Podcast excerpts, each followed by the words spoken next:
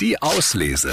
Der André und die Morgenmädels Buchtipp. Passend zu den Herbstferien stellen wir heute ein Kinderbuch vor. Der kleine Flohling Abenteuer im Little Wald von Sandra Grimm. Flohling ist ein kleiner Waldwichtel und hat zwei linke Hände. Ihm will einfach nix gelingen. Dann herrscht im Little Wald helle Aufregung. Die winzigen Lichtwesen Lumini sind krank und niemand weiß, wie man ihnen helfen kann. Zum Glück hat Flohling die rettende Idee.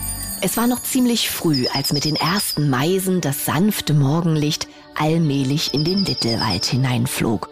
Unzählige kleine Nebeltropfen schwebten schweigend zwischen Halmen, Moos und Steinen. Kaum ein Laut drang durch die Luft.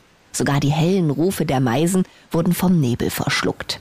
Wenn man ein Little ist, dann kennt man die verschiedenen Arten der weißen Luft sehr genau. Es gibt den zarten Morgennebel, der erst in den frühen Tagesstunden aufsteigt und nur zwei Little hoch über den Wiesen schwebt.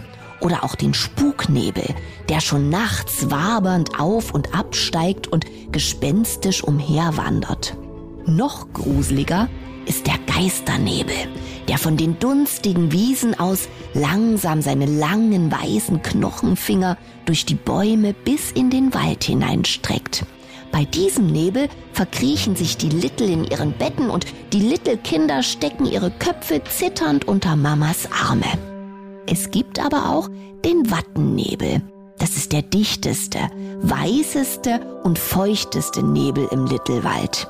Er ist so dicht, dass die Little ihn wie Streicheln auf der Haut spüren. Sie flitzen darin herum und spielen Verstecken und dann greifen sie hinein und formen einen dicken, großen Nebelball, den sie dann den großen Litteln heimlich in den Nacken werfen.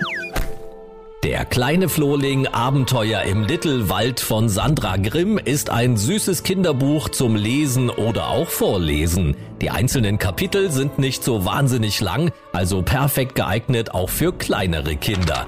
Die Auslese. Den Podcast gern abonnieren. Überall, wo es Podcasts gibt.